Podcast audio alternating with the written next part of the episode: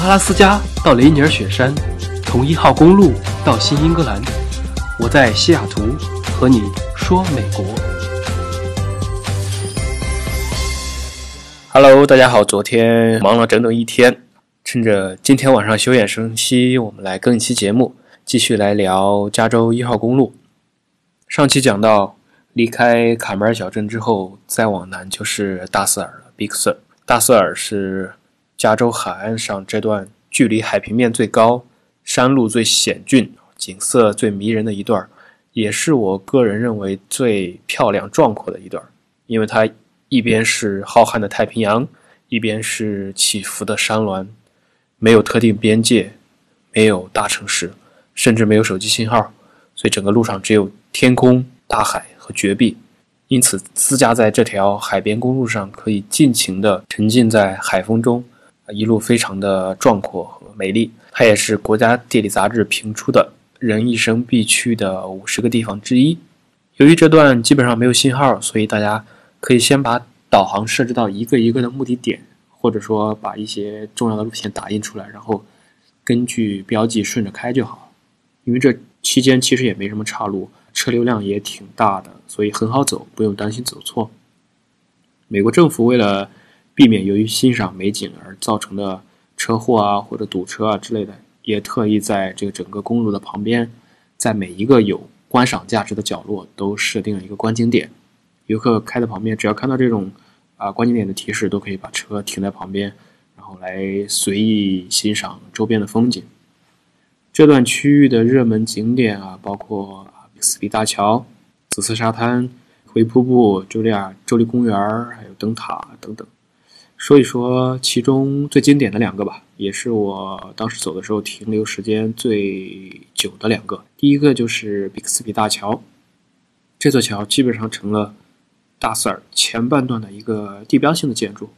我当时开车的时候还在担心会不会错过。没没有信号，其实现在这种大家一旦遇到手机没信号的时候，其实心里也就感觉很不靠谱。所以后来发现完全没有必要，因为几乎每个人到了这里都会下车。它是一个跨越峡谷的这种长桥，在一九三二年建成的时候，是当时世界上最大的单拱混凝土桥，两百一十八米的长度，跨越一个巨大的深涧，所以从远处看。这个拱形的桥洞被蓝色的大海衬托，单拱的造型和周围的海天背景形成了一个绝佳的搭配。站在大桥的旁边，俯瞰下去，海边悬崖，然后这一侧海天拱桥礁石巨浪相得益彰，是一种怎么形容呢？壮阔的美。这里有有两个点特别适合拍拍照啊，一个是在道路右边的，就顺手停的一个停车场，从这个角度看过去。左边是桥和山，右边是海。大家拿自拍杆的时候要小心，不要掉下去。这块还是比较陡。然后另外一个呢，就是你可以跨过马路，然后往山的那一侧走个几分钟，就可以同时看到桥和海，把这个桥海当背景，把桥框在一个画一个镜头里面。这样如果刚好你时间还凑巧，它就会成为一个看日落的非常好的地方，因为你朝的方向刚好是西边。我当时留了一堆自拍在这里。这期节目的封面图，大家如果可以看到，就是比克斯比大桥。另外一处有意思的是紫色沙滩，它的入口处也非常的隐蔽。如果要去的话，也是提前在 GPS 上，可能你要先 mark 掉那个标记点，要仔细找才能发现。因为它过了那个 Big Sur Station，马上就会到，很容易错过那个地方。口非常的小，你从主路看到这个指示牌的时候，要从右侧一个崎岖的小路开下去。这个路不是太好走，开到路的尽头才发现，哦，豁然开朗，然后到达这个号称全球唯一的紫色沙滩。我不确定这个是不是唯一哈，因为其实有点有一点点坑，因为这里面的停车场非常的小，很容易满，经常下午过去，很大的概率都会已经被下面停满了。所以一旦满了之后，你开到下面半路的时候，就会有工作人员让你不要进去了，然后满让你掉掉头回去再见。但是这个下坡的小路，它就很像那种发卡弯啊，就就不太好开。所以这个时候你在这种很难开的路上，一个又很窄，然后掉头回去就特别难错车，然后就让人很不爽。另外，这个紫色沙滩的话，一定不是大家想象的那种姹紫嫣红的感觉啊。它只是沙子在太阳的阴影下面会有一点点紫色的反光。大家从网上去搜的那种图片，看起来效果确实很好。但是你如果实际上来看的话，可能会让期待太高的人有一点点失望。当然，它还是很有特色，喜欢的人还是值得一看。另外，你毕竟开了这么久，在这里休息放松下，也是一个很好的选择。开完整个大斯尔路段，因为大斯尔一直其实是一个，大家如果看 Google 地图上面就可以看到它是绿色的，在一个丘陵地貌上，旁边是有一点山地的这种感觉。过了这一段之后，路况就会好很多了，然后也就开始有信号了。相当于从山路变成了平地，车速也可以加上去，很快就可以到达下一个停车点，叫做海象滩。海象滩其实这个翻译并不对啊，因为那个单词在英语里面，海象、海豹，其实它们都是一个科的，所以都差不多。这个东西应该是叫象海豹，是海豹的一种，它不是海象，只是鼻子有点像那个大象的那种鼻形啊，有点长。所以被称之为象海豹。之前旧金山那期我们说过啊，海豹、海狮、海象它们的区别其实挺明显的。啊，这个地方一下车，你肯定知道自己到了，因为空气中那个味儿啊，不知道大家对这个味道敏不敏感哈？反正弥漫着一股神奇的味道，逆风可以飘三里，但实际上还好。你在这里你会看到一大群一大群的这个象海豹躺在沙滩上，整整一一排望过去。几百只还是有的，躺在那里晒太阳的、打架的、睡觉的，各式各样，还挺有意思。再往离开这个这片滩，然后再往南开，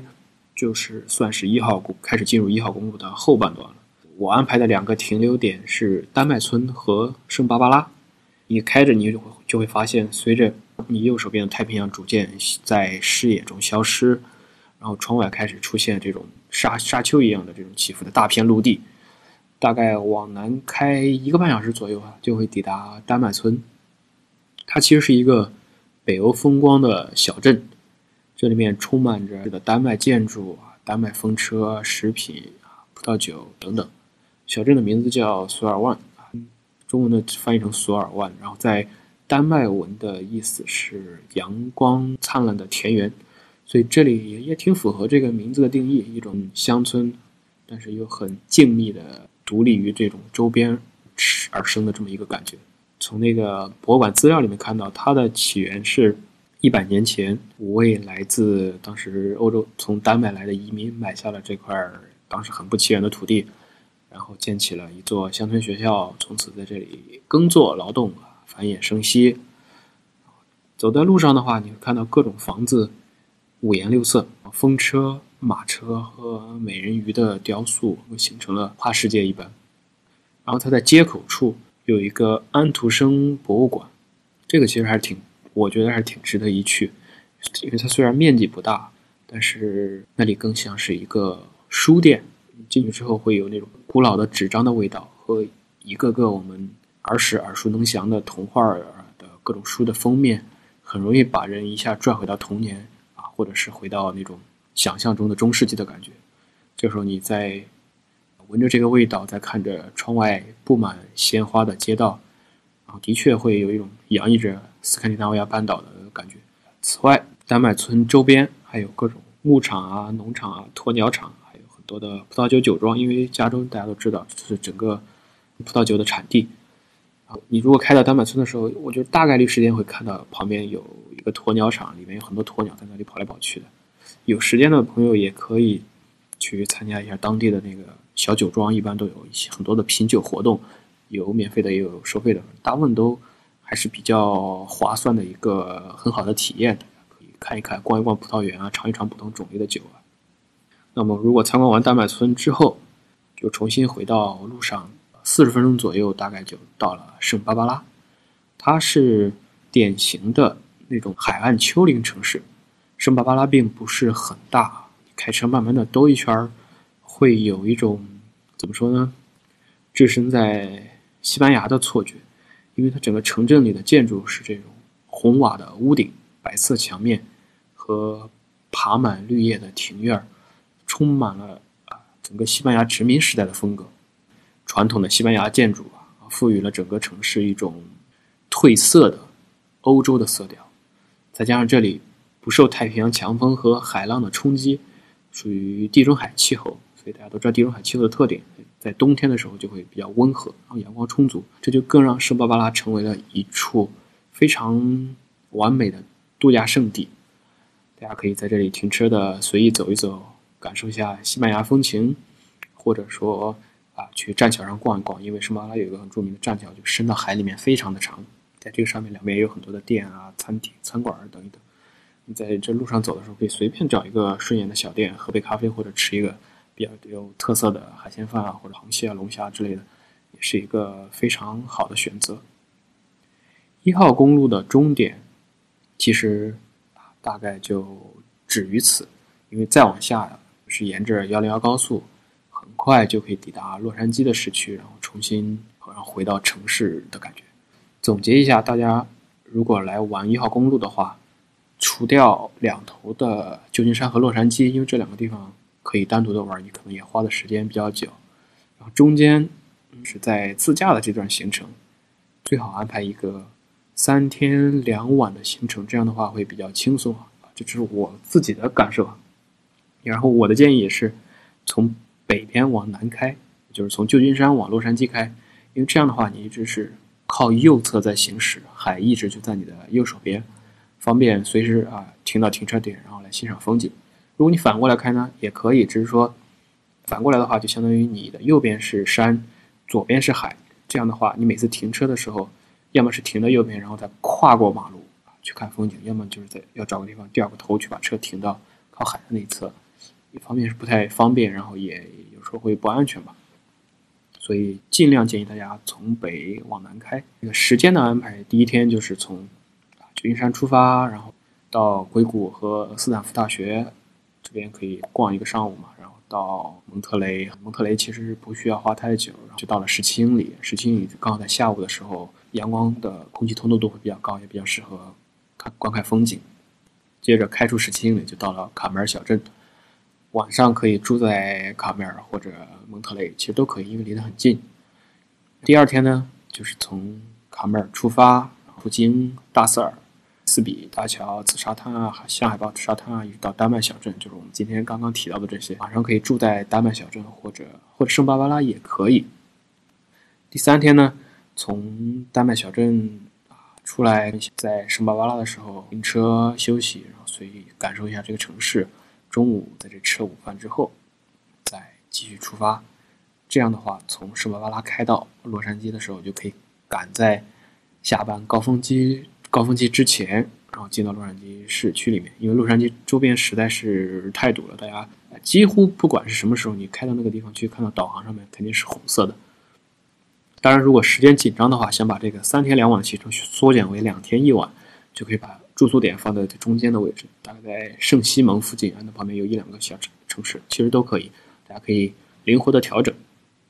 回想一下，沿着一号公路行驶的这几天，我的运气都还比较好，天气一直很好。回忆一下蒙特雷的老加州的风貌，大瑟尔气势壮阔，圣巴巴拉的西班牙情调，然后卡梅尔的艺术风情，以及十七英里的美轮美奂。这些整个构成了一号公路一个又一个的小片段，一路上太阳被巨大的杉树啊就打成碎影，薄雾被不时的海风啊吹透散落。我们不时摇下车窗的时候，迎着空气里的海风，真的是很有那种面朝大海、春暖花开的感觉。当然，一号公路每个人有每个人的体验，这也只是我一个人的感受。希望大家能够。身临其境，做一个幸福的人，喂马劈柴，周游世界。感谢大家收听本期的节目，我是戴老板，我们下期再见。